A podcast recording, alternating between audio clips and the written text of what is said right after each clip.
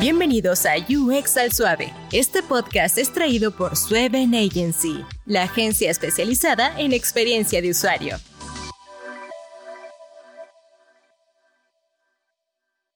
Bienvenidos a UX al Suave, un espacio donde hablamos sobre diseño de interacción en español y sin presiones. Hoy tenemos el gusto de tener a David González, diseñador UX UI de Redability.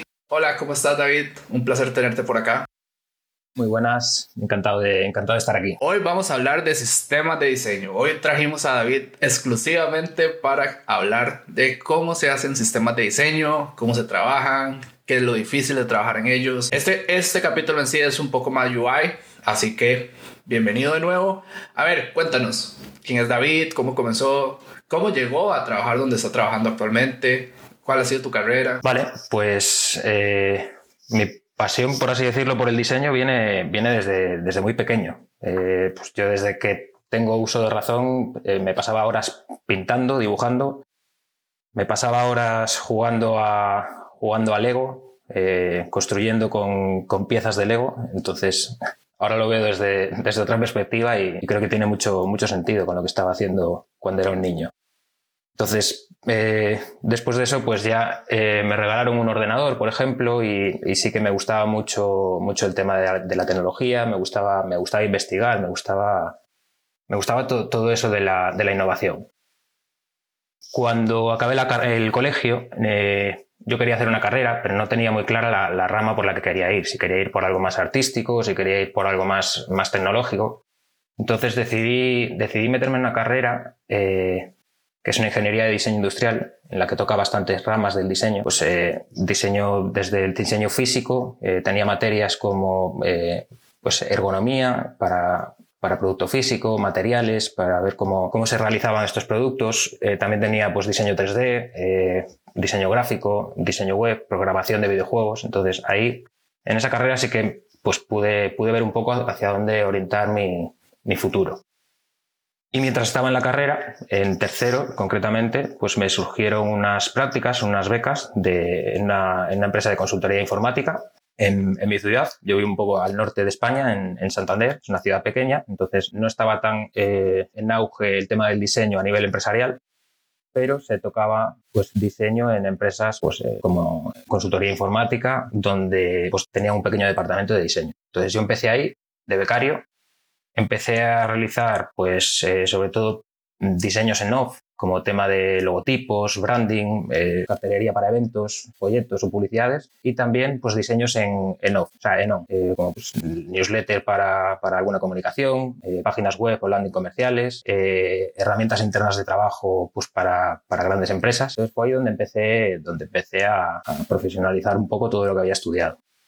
Estuve aquí ocho años. Eh, parece, ahora me parece, me parece muchísimo todo lo que estuve allí, pero estuve ocho años y bueno, pues entré de becario y terminé liderando el equipo de, de diseño dentro de, de, esta empresa y llevando a tres diseñadores, un poco gestionando la carga de trabajo, validando los diseños y pues todo, todo es un poco formando nada, cuando llevaba ya ocho años sí que veía que me estancaba porque no había, como te comentaba, es una, era una empresa informática, no, había, no era una empresa de diseño como tal. Entonces yo empecé a, a investigar un poco y, y, y, empecé a ver documentación sobre, sobre experiencia de usuario.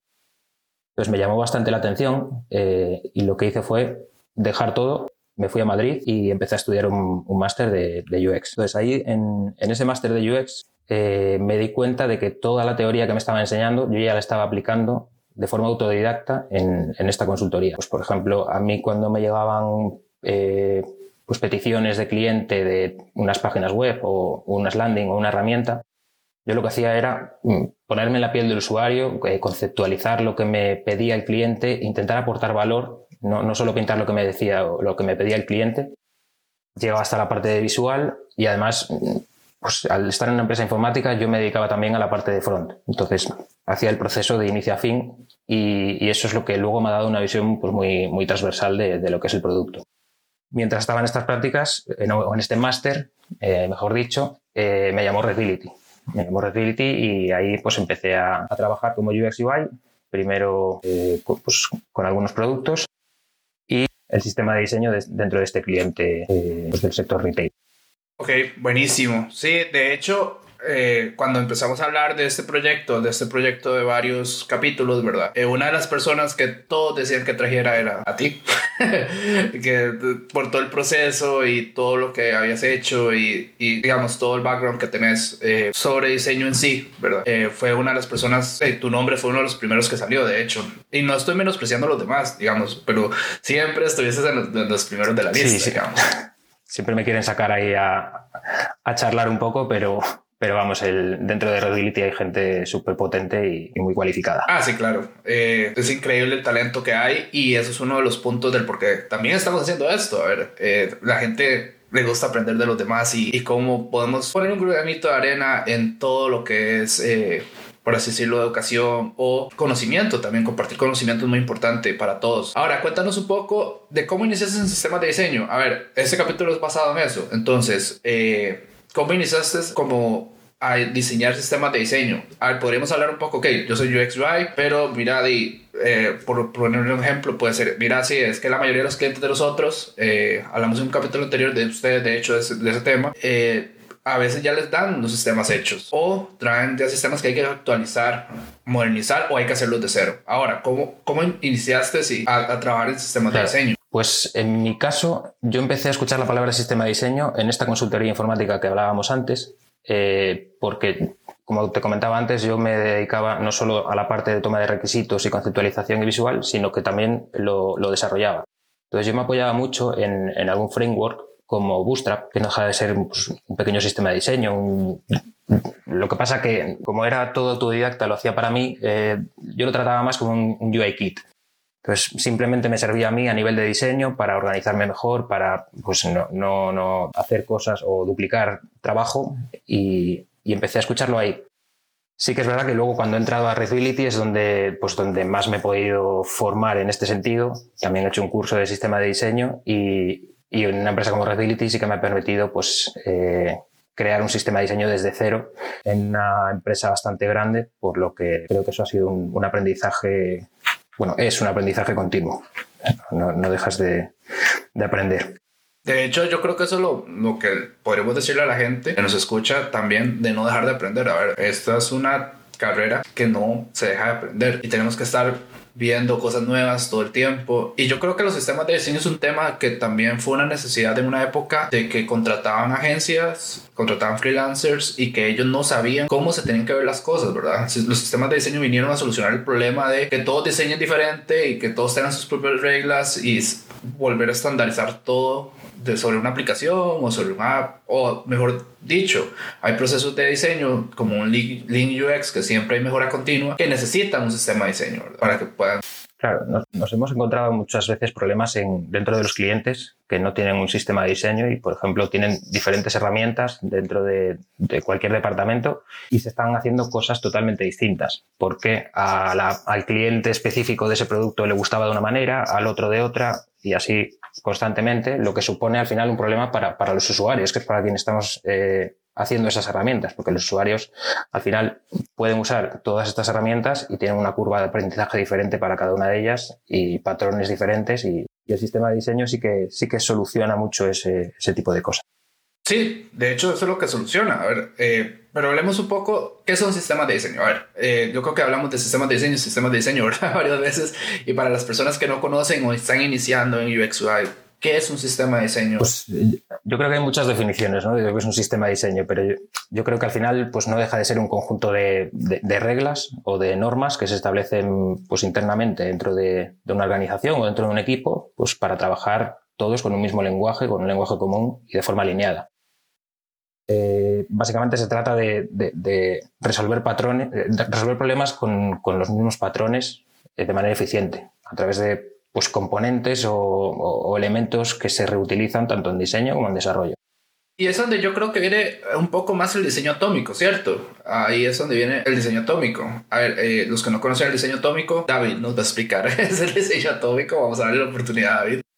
Ah, a ver, cuéntanos qué es diseño atómico, porque hubo una conversación hace unos días acá eh, que el diseño atómico es fundamental para los sistemas de diseño. A ver, ¿Qué pensás de eso? Bueno, hablemos que es primero que es un sistema atómico y después podemos discutir un poco eso.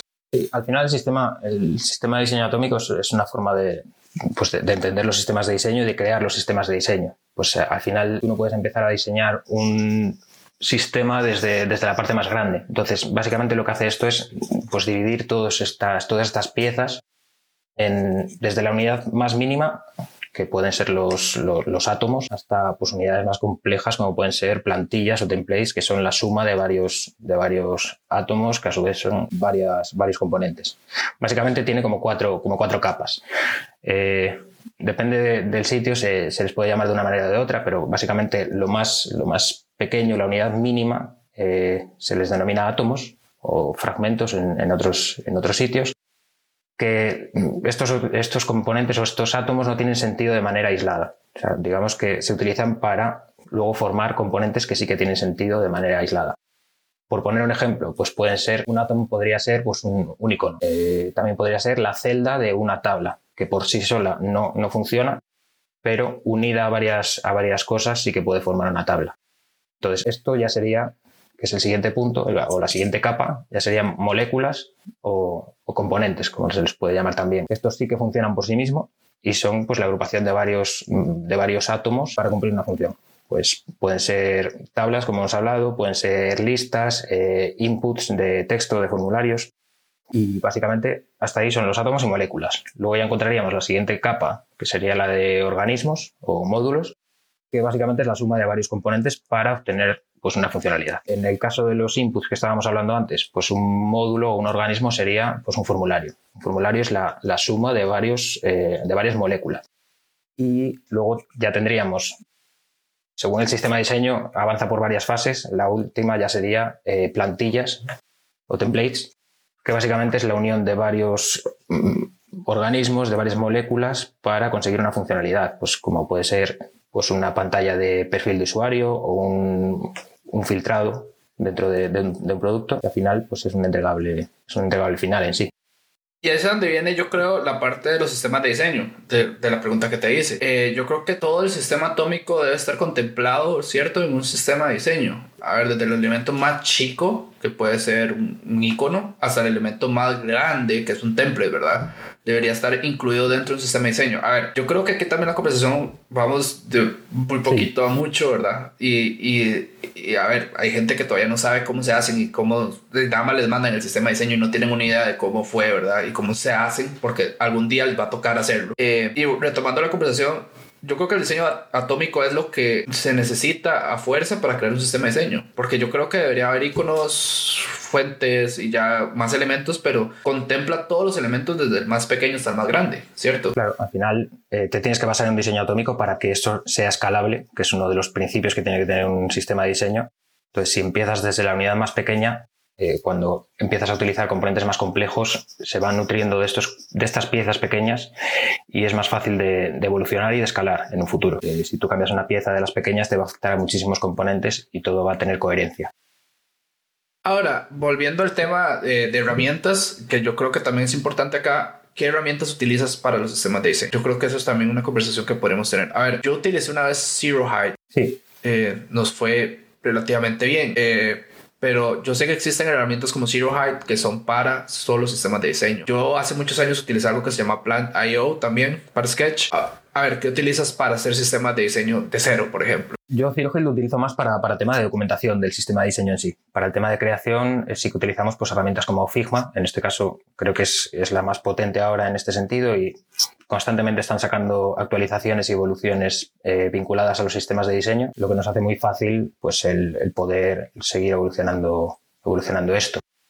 Eh, una vez lo tenemos en Figma, eh, sí que necesitamos, que esa es otra parte del sistema de diseño, necesitamos documentar muy bien todos estos componentes para que lleguen a todos los equipos. Entonces ahí es donde entra en juego pues, herramientas como ZeroHate, que también, también las solemos utilizar, que básicamente, bueno, tiene una sincronización con Figma, entonces es, es sencillo por ese lado, pero pues no deja de ser un editor donde tú eh, documentas toda la información necesaria que necesita pues, todos estos diseñadores o desarrolladores para, para entender el, sistema y cómo funciona cada uno de los componentes que, que tengamos. Ahora, estás tocando un tema bastante interesante, desarrolladores. Eh, es bueno incluirlos en, en, la creación del sistema de diseño.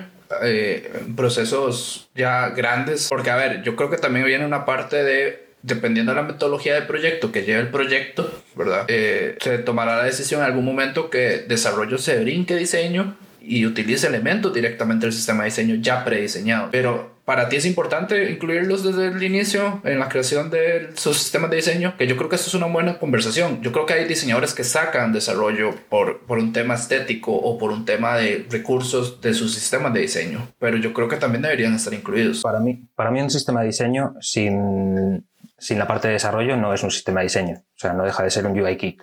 Es un, si, si nos basamos en, en solo eh, el tema estético o solo lo que piensa el diseñador, sin tener en cuenta desarrollo, sin tener en cuenta la implementación o la viabilidad dentro de, de, la parte más técnica, pues no, tiene ningún sentido. Entonces, eh, los equipos del sistema de diseño siempre, siempre los, los tenemos formados por, por, la parte de diseño y por la parte de desarrollo. Muy importante este punto.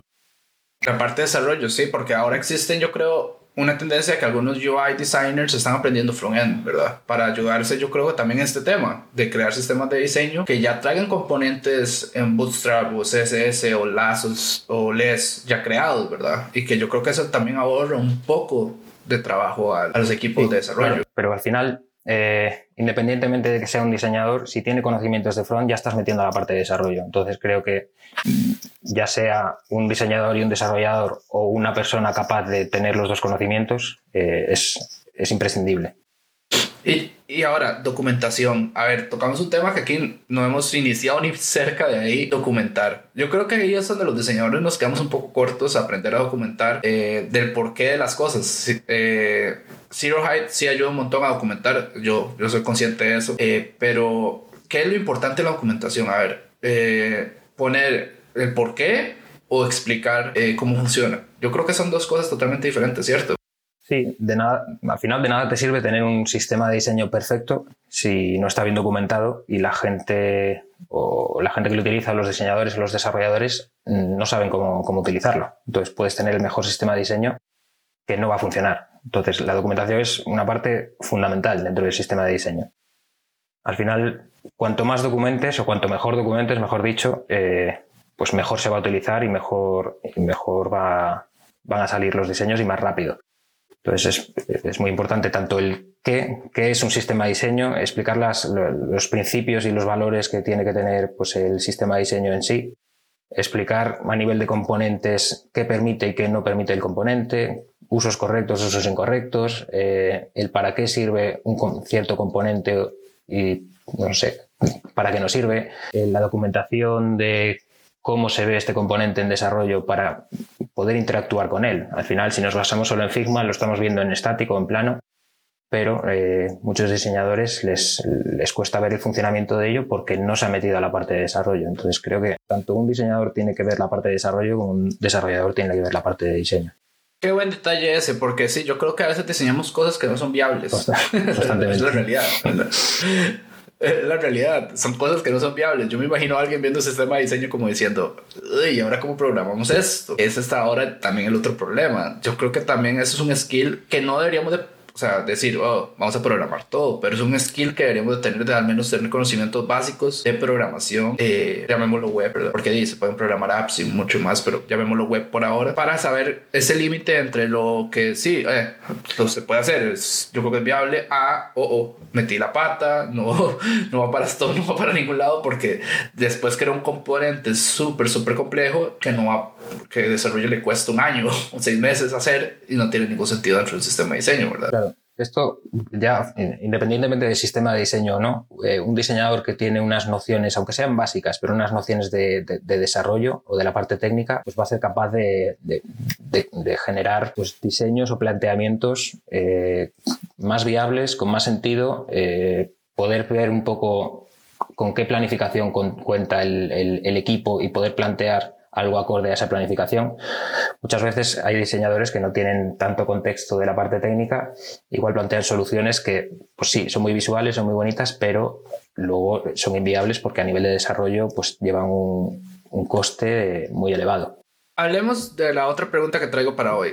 No es una pregunta, vamos a ver. ¿Qué, ¿Cómo iniciarías un sistema de diseño de cero? A ver, yo, yo tengo una, un desarrollo, un app. De, todo el mundo le digo al app. Yo, yo creo que voy a hacer un app en serio ya. a todos les hago la misma pregunta.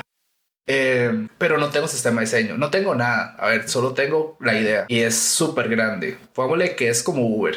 A ver, para poner contexto aquí. ¿Cómo iniciarías un sistema de diseño? A ver, ya hay wireframes, ya más o menos sabemos cómo va a funcionar, pero no hay nada gráfico. O sea, no hay, ya hay funcionalidad, pero no hay nada de UI. ¿Cómo, cómo inicia uno, digamos?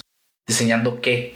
Que yo creo que esa es la pregunta. ¿Qué, qué, qué, qué se inicia esto? Creando documentación, creando los, eh, creando los iconos, buscando los iconos, buscando los imágenes, buscando, creando atómico, eh, creando partículas del sistema atómico. ¿Qué, qué se inicia? A ver. Yo te puedo hablar de, un caso en concreto. Sí que he tenido la suerte de, participar en esta, en esta, bueno, en la creación de cero de un, de un sistema de diseño.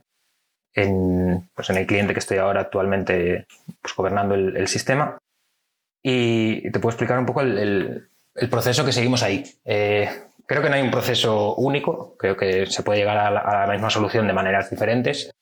Entonces, eh, por nuestra parte, eh, contábamos con, un cliente que tenía varios productos y visualmente pues era algo que no reflejaba la imagen de marca de la compañía y era pues, un sistema de diseño genérico. Si coges uno, pues, como si coges material y lo pones en un, en un cliente, pero va más allá. Pues no, se reflejaba la imagen de marca, la cultura, un poco los valores que, quería transmitir la compañía.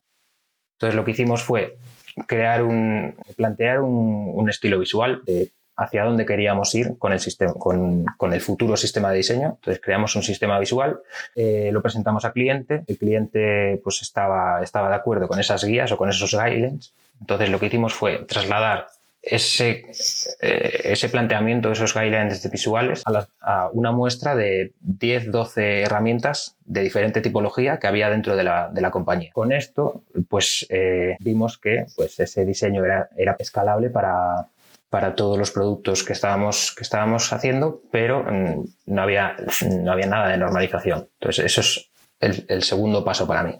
Eh, lo que decidimos fue coger esta muestra de 10 eh, productos que ya habíamos cambiado el visual, seleccionando pues elementos básicos pues como tipografía y analizando todas las tipografías que nos iban saliendo en todos los productos. Eh, lo mismo con colores, lo mismo con layouts, lo mismo con iconografía.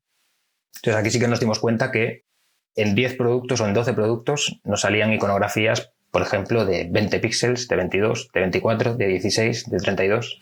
Entonces, estandarizar todo eso y normalizar todo eso pues es, un trabajo, es un trabajo complejo y es, lo que teníamos que hacer. Entonces lo que hacíamos era, pues, por ejemplo, cogíamos estándares del tamaño de iconografía que había en, otros sistemas de diseño, veíamos, pues, por ejemplo, que los más utilizados podían ser los de 24, encajaban más o menos porque nosotros teníamos alguno de 26, alguno de 22 y lo que hacíamos era usar el de 24 y volver a plantearlo en todos los productos para ver si encajaba. Hay veces que veíamos que, por ejemplo, en el tema de iconografía, nosotros íbamos a aplicaciones pues, bastante amigables, teníamos herramientas que eran táctiles, entonces queríamos otro tipo de iconografía también un poco más grande, más ilustrativa. Y sí que pues, necesitamos, en este caso, sacar iconografía de 20 para lo que es el producto y luego, pues para determinados, eh, determinadas piezas dentro de los productos, necesitamos iconografía un poco más grande, de, más ilustrativa. Pues ahí vamos sacando normas y vamos normalizando y vamos sacando reglas, identificábamos patrones también dentro de las herramientas y íbamos extrayendo conclusiones a nivel de elementos más básicos, colores, tipografías, espaciados, layouts. Entonces empezamos a construir lo que viene a ser el, el foundation dentro del sistema de diseño. Entonces la parte de foundation empezamos a documentar todas estas conclusiones que habíamos sacado en, este, en este ejercicio previo y una vez que, que, hicimos eso, sentamos las bases de lo que es el foundation, empezamos con la parte ya de atómica de pues, átomos, moléculas, sobre todo átomos y moléculas en un primer momento. Entonces, identificamos y priorizamos los componentes que más se repetían dentro de los mismos productos y pues lo mismo, sacábamos conclusiones de tamaños de inputs, eh, si un input en un sitio estaba con los bordes redondeados y otro con los bordes no redondeados, intentábamos normalizar eso, volver a plasmarlo en los productos, ver si funcionaba y si funcionaba, pues documentarlos. Entonces así fuimos escalando el sistema de diseño, creando la parte de componentes y, Y básicamente es, eso, eh, siempre teniendo en cuenta de que todo esto trabajamos por sprints, con equipos de desarrollo también, como comentábamos antes, donde pues íbamos refinando las funcionalidades que tenía que tener cada uno de los componentes. Siempre desde la parte más básica, porque estábamos creando de cero y luego ya va tiempo de evolucionar, pero queríamos tener un pack de componentes básicos para que los equipos pudieran empezar a funcionar y luego ir evolucionando sobre la marcha. Porque al final un sistema de diseño no es algo estático, no es un entregable, sino que es, es, es un sistema que está vivo y que, y que no deja de, evolucionar. De hecho, alguien vino a UX al Suave una vez y dijo que los sistemas de diseño son orgánicos, tienen vida propia. yo, creo que sí. Yo, vamos, eh, creo que empecé hace dos años con este sistema de diseño que estamos hablando y a día de hoy sigo, sigo, metiendo eh, pues, nuevas funcionalidades o documentando nuevos patrones. ¿Qué tan difícil fue eso de que fueran diferentes, me imagino que son diferentes aplicaciones eh, o websites, para ponerse un nombre súper genérico? ¿Qué tan difícil fue eso de ir uno por uno? Me imagino que fue un infierno, porque yo no me puedo imaginar, digamos, que fueron equipos, uno de desarrollo diferentes y diseñadores diferentes, que por no tener un sistema de diseño bien hecho, se, los se imaginaron los elementos como les dio la gana. Entonces me imagino que te encontrabas, como decías, eh, elementos redondeados a 2 píxeles, por ejemplo, otros a 5, otros a 10. ¿Cómo, fue eso de estandarizar y cómo fue eso de priorizar? Ok, vamos con este primero que es el más pequeñito, o vamos con este que es el más complejo, o vamos con este que nos cuesta menos dinero. A ver, porque puede ser también la otra opción, ¿verdad? Que el cliente diga, no, a ver, este mes es más fácil porque a nivel de costo cambiar esto me cuesta un día de trabajo de ustedes y es baratísimo versus vamos a cambiar este que duramos un mes, ¿verdad? A ver, ¿cómo, cómo, priori cómo, cómo, saber cuál es el que uno ataca primero? A ver. Aquí lo hacíamos un poco por... No teníamos métricas, que es lo ideal dentro de un sistema de diseño. Después de, de hacer el sistema de diseño, lo ideal es tener un portal de métricas precisamente para que te priorice bien qué, componente es el que más fuerza tienes que emplear porque se usa más o porque eh, facilita un patrón que se usa en muchos productos. Entonces, en este caso no teníamos esas métricas, pero sí que teníamos una muestra de varias, de varias herramientas y sí que veíamos cuáles eran los, componentes más repetidos, sobre todo los, los, que hablamos. Componentes básicos como pueden ser, eran herramientas internas, no eran tanto webs comerciales, entonces lo más utilizado pues podrían ser botones, podrían ser menús, podrían ser eh, inputs de, formulario. Entonces empezamos sobre todo por esos. Luego había otros como podrían ser pues eh, temas de carrusel o media galleries que eran más residuales, entonces esos los dejamos para un segundo, para una segunda fase. Qué curioso esto de que se necesitan métricas. Yo hasta ahora escucho esto en sistemas de diseño y eso es interesante. A ver, ¿cómo adquiero métricas de un sistema de diseño sabiendo cuáles elementos son los que más utiliza la gente? Esa es una muy buena pregunta. Porque yo, eh, te lo soy sincero, la primera vez que lo escucho. Eh, he visto varios sistemas de diseño enormes y voy a poner un ejemplo, yo tuve que trabajar una vez eh, un componente, bueno, mi cliente en ese momento donde trabajaba el cliente, eh, ellos iban a hacer un plugin para Salesforce. Salesforce tiene su, su sistema de diseño llamado Line, demasiados datos y todo, pero nunca he visto métricas en un sistema de diseño. A ver, como decir, eh, este es el elemento más utilizado o cómo nosotros como diseñadores podemos elegir y cómo podemos adquirir esos datos. Qué buena pregunta. A ver, ¿cómo, ¿Cómo, cómo, podemos saber cuáles son los más usados? ¿Haciendo entrevistas? O no, mediante algún sistema nos, nos, apoyamos mucho en la parte técnica. Eh, sí que Figma te da unas métricas de utilización de componentes, lo que pasa es que no son tan reales porque no, no, son, pues no son utilizaciones únicas. Tú puedes tener muchas versiones de una misma propuesta que estás presentando al cliente y Figma te lo está contando como que lo estás usando repetidas veces cuando es un, mismo producto. Entonces esto lo tenemos que hacer en producción, en, productos que ya están desarrollados y que están en producción. Entonces sí que la capa de, desarrollo nos, da esa capacidad de contabilizar el número de elementos que hay dentro de un producto eh, del sistema de diseño.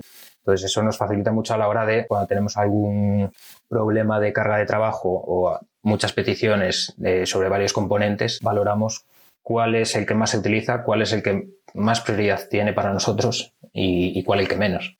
Y no solo, no solo eso, eso es, algo que te dan las métricas y te las dan a nivel de desarrollo para priorizar, pero se puede potenciar muchísimo más. Tú puedes calcular qué, te estás ahorrando a nivel de, de negocio, cuánto te estás ahorrando por hacer este componente. Básicamente, si nosotros calculamos cuánto tiempo tardamos desde diseño en realizar un botón y cuánto tiempo se tarda en realizarlo en desarrollo, si eso lo multiplicas por el número de veces que se está utilizando en todos los equipos, está dando el número de horas que te estás ahorrando de que no se lo tenga que construir cada uno de los, cada uno de, la, de los integrantes de cada uno de los productos.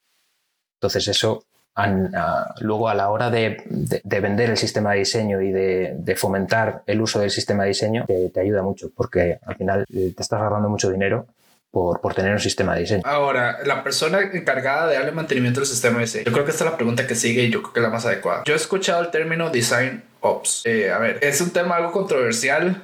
Eh, yo creo que, bueno, de este lado del mundo es controversial. Eh, diseña, yo yo actualmente trabajo para una empresa gigantesca y nosotros sí tenemos un Design Ops, pero somos 100.000 empleados alrededor del mundo, así que somos un montón. Eh, pero digamos, nosotros sí tenemos un Design Ops. Una persona de UX UI con ciertos skills y seniority que es encargado exclusivamente para mantener un sistema de diseño de una corporación gigante. Ahora, ¿vale la pena? ¿Vale la pena hacer, hacer esa carrera? A ver, yo creo que eso yo solo aplica para empresas muy grandes, ¿verdad?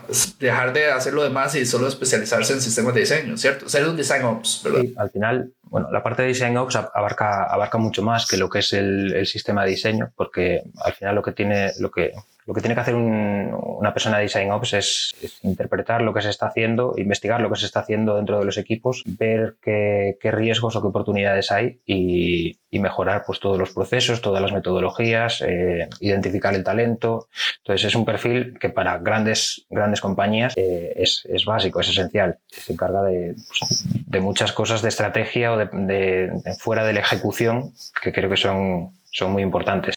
Si lo vinculamos ya al sistema de diseño, pues eh, más que un design ops, para mí es una persona que gobierna el sistema de diseño. Entonces, dentro de este modelo de gobierno, pues puedes, puedes tener parte de, operaciones, como es mejorar las comunicaciones. Eh, pues un problema que teníamos nosotros dentro de este cliente era que, evolucionábamos el sistema de diseño cada cierto tiempo. Eh, trabajábamos por sprints y cada dos semanas salían actualizaciones y a los diseñadores no les llegaban estas actualizaciones, no, no recibían, eh, no, se enteraban porque se meten en el día a día y no, no leían la release de qué había salido nuevo y qué no. Entonces, identificar esos problemas de por qué no estás utilizando las cosas nuevas del sistema de diseño, si es porque no lo hemos hecho bien o si es porque no te has dado cuenta, sí que vimos que muchos problemas que teníamos eran que, no, no eran conscientes de las novedades. Entonces, ahí sí que puedes empezar a hacer acciones para mejorar este proceso de comunicación de novedades o pues, el proceso de... Veíamos también que había muchos equipos que se creaban sus, sus, propios componentes de forma custom, aislada del sistema de diseño. Cuando preguntábamos un poco por qué, pues eh, no sabían cómo proceder a la hora de hacer una petición para, para evolucionar un componente. Entonces, pues reforzar muy bien el onboarding, reforzar muy bien las, la documentación de cómo hacer una solicitud. Entonces, todas esas cosas forman parte del gobierno o del, design ops y, y son, son básicas. Ahora, yo, a, a, mí me encanta esto. Nosotros estamos hablando de Design Ops, pero ninguno de los dos, bueno, tú lo explicaste un poco mejor que yo. He explicado que es un Design Ops. A ver, eh, para las personas que están iniciando el diseño, ya hemos hablado de muchas posiciones en UX al suave, que no necesariamente son diseño de interacción, o UX UI designers, o UX copywriters ahora, está de moda, eh, o pueden ser diseñadores de servicios, pueden ser diseñadores UI exclusivamente. A ver, hay muchos caminos en este mundo de diseño UI UI UX. A ver, pueden entrar a la academia y ser más investigadores de HCI, por ejemplo.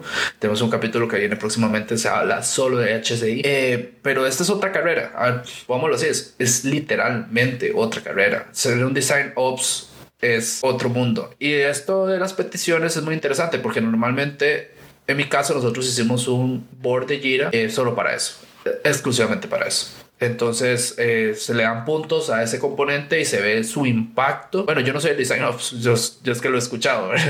Eh, se le ve su impacto a nivel de negocio, a nivel de desarrollo y a, nivel de costo también. Eh, no costo operativo, sino a nivel de costo de cuánto nos va a generar ese componente. Porque lo, aquí es al revés. Yo, a ver, es cuánto nos va a generar crearlo y implementarlo, cuántas ganancias nos va a generar eh, porque por ejemplo, a veces nosotros tenemos componentes que son, eh, por ejemplo, pongámoslo así, un newsletter que le envía ventas, puede enviarle ventas a, a mucha gente y entonces ocupan un input field que, sea muy diferente, que pongan qué producto compraron y un montón de cosas. Eso puede generar ventas. Entonces ese, tendría ese componente muchísimo más prioridad que otro que sea arreglar un drop down o un drop down con geolocalización, por ejemplo, o un type, un type ahead con localización que si es importante, ayudaría muchísimo al usuario, pero no genera revenue. Entonces ahí viene como jugar con el dinero un poco, ¿verdad? Y, esa toma de decisiones que yo creo que el Design Ops eh, tiene que hacer y decir, ok, sí, este, vamos a hacer este, a este es el que vamos porque genera esto, esto, esto, y yo creo que es un poco vender la idea, ¿verdad?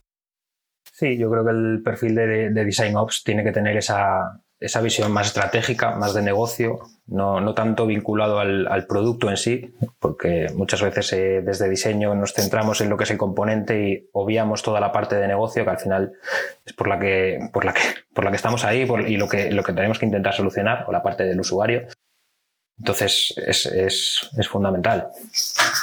Y ojo, no confundan esto, no es management, no es product management, no es el Scrum Master, no es el el Design Ops brinca en varios equipos. Normalmente cuando hay varios equipos, él brinca en varios equipos porque tiene que, como está diciendo ahora David, eh, él tiene que saber qué hacen todos porque su sistema de diseño o el sistema de diseño donde ustedes trabajen afecta a todos. Entonces él está en todos los niveles del proceso y está en todos los equipos del proceso. Por eso es que el Design Ops normalmente es en empresas muy grandes, porque él necesita estandarizar procesos, o sea, estandarizar procesos de diseño. Y es como, por así decirlo, un DevOps, solo que el diseño. A ver, si ustedes conocen que es un DevOps, eh, es parecido solo que el diseño. Entonces están todos y están todos los procesos, porque él tiene que conocerlos y, y, él tiene que priorizar. Entonces, pero si no es management, no es un product manager, no es un Scrum Master normal, porque si no se ancla a un solo proyecto. Es totalmente aparte y es toda una carrera nueva.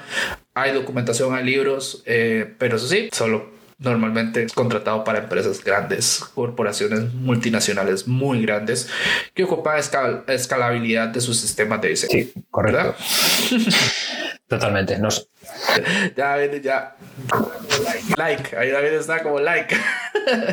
Sí, nosotros, nosotros sí que tenemos un, equipo de, de designers por ese, por ese mismo motivo. O sea, al principio no, no lo teníamos, nos encontrábamos pues que, pues, eh, aunque tuviéramos un mismo sistema de diseño, los procesos o la metodología que se llevaba dentro de cada uno de los equipos era diferente. Pues unos hacían investigación, otros no, otros eh, directamente pintaban en visual. Entonces, ese equipo de Design Ops sí que empezó a liderar toda una parte de metodología de cómo se construye un producto y, eso hizo que todos los productos hiciesen las cosas de la misma forma. Y eso sin un equipo de Design Ops es imposible de detectar y es imposible de, plantear. Yo creo que vamos a hacer unas cuantas llamadas para hacer un capítulo de Design Ops. Yo creo que, da para, da para un Ah, da para una hora, yo creo. Es algo tan nuevo que da para una hora, digamos. Yo no sé los alcances, digamos. Yo no sé si existe todavía una carrera en sí como Design Ops. Eso te lo digo todo, no sé.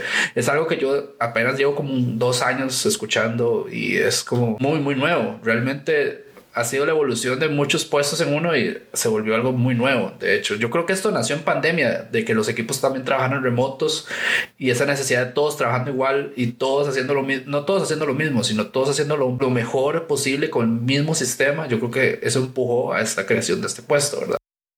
Y sobre todo ahora que, pues que esto del teletrabajo ha llegado para quedarse, eh, es, es es muy importante tener los mismos procesos y, identificar dónde están los problemas dentro de los equipos para, mejorar, mejorar todo pues, la vida del diseñador y, optimizar los, procesos. Ahora, última pregunta. Ya, ya, la sabes. Es que yo, yo se les voy a dejar de mandar el guion. Eso no se vale. tu peor error y por qué. A ver, lo mismo a todos. Este, ya, ya este es el capítulo 34. Para, hemos tenido 34 errores, así que tengo ya otros ejemplos. No me pagaron, no, no me pagaron a tiempo, desarrollé, diseñé esto, me dieron la mitad del dinero y el cliente se fumó. Eh, diseñé algo que no tenía requerimientos, diseñé algo sin datos. diseñé algo feo.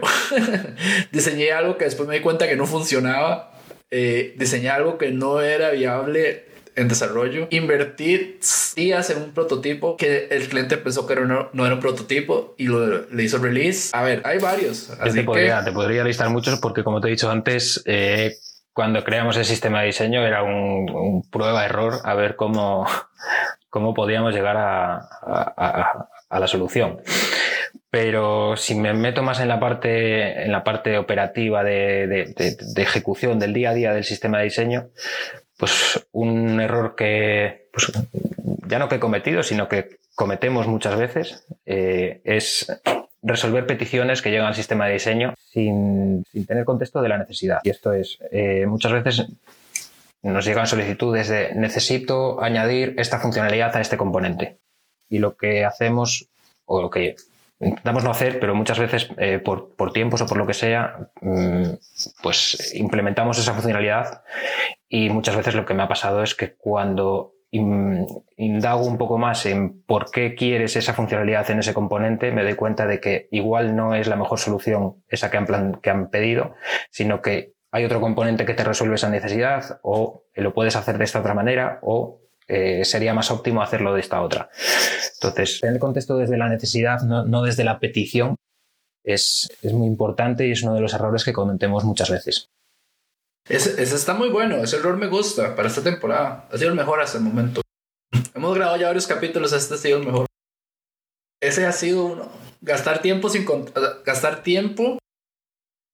A ver, esto es como diseñar algo. Diseñar algo porque sin tener contexto. Te, te basas un poco en lo que te está pidiendo un diseñador, que igual no tiene esa visión más transversal que debería tener una persona de sistema de diseño. Entonces, se focaliza mucho en su producto.